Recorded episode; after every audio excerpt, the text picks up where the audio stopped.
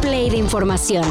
Titulares nacionales, internacionales, música, cine, deportes y ciencia en cinco minutos o menos. Cafeína.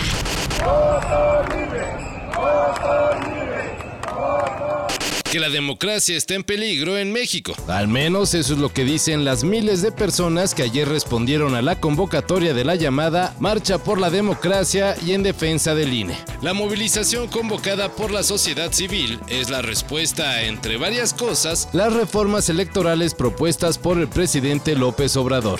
La marcha terminó con un discurso de Lorenzo Córdoba, quien hace unos meses se desempeñaba como consejero presidente del INE y desde ahí como árbitro electoral se mostraba ya como anti-AMLO. No estamos defendiendo el inmovilismo ni impidiendo el cambio. Hay muchas cosas que pueden y deben mejorarse.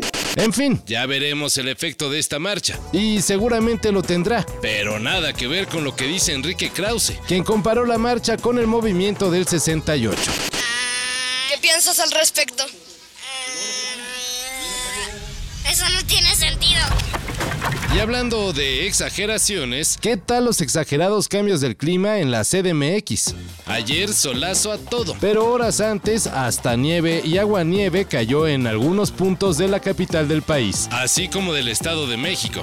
De acuerdo con la Conagua, el inusual fenómeno se debió al Frente Frío número 35, el cual estuvo acompañado por una masa de aire ártico y además una vagada polar, es decir, una intrusión de aire frío del Ártico. ¡Ay, güey, mi mente! Pero luego de las postales gélidas, el calentamiento global hizo lo suyo y ayer hubo calor atípico de la temporada invernal. Esta semana se hará historia en el fútbol femenil. We'll have an unforgettable experience and be part of a celebration of the best of women's football. Por primera vez se celebrará la Copa Oro y el partido inaugural será nada más y nada menos que el clásico México contra Argentina, con un ingrediente que ni en sueños pasaría en el fútbol varonil. La selección mexicana es favorita. El encuentro se celebrará en el Dignity Health Sports Park de Carson, California. México se encuentra en el grupo A y jugará de la siguiente manera. Martes 20 de febrero contra Argentina. Y podrá ser seguido en las transmisiones de ESPN 2 y Star Plus.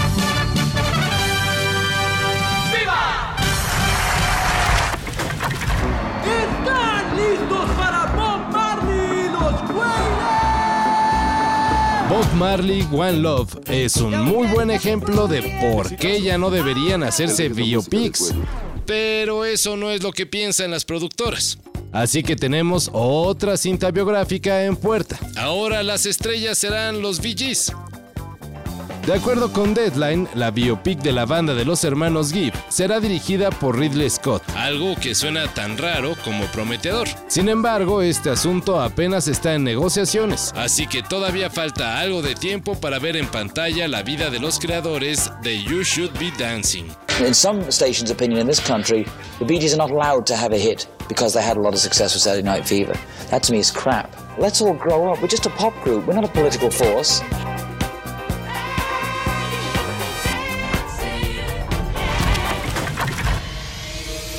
El viernes, de manera muy misteriosa, se reportó la muerte de Alexei Navalny, opositor del gobierno de Vladimir Putin.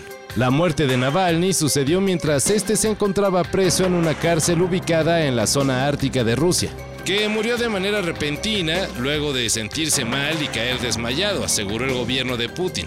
Alexei Navalny estaba encerrado en prisión por diversos delitos como fraude, extremismo y desvío de fondos, todos, según sus defensores, fabricados. Navalny no es el primer opositor de Putin que muere de forma misteriosa. Está el caso de Alexander Litvinenko, un exespía que andaba acusando al servicio secreto de su país de varias cosas, hasta que fue detenido para luego caer enfermo y morir envenenado.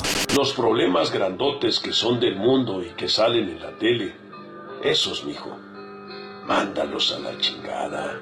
No los vas a arreglar tú. Luego ni les entiendes.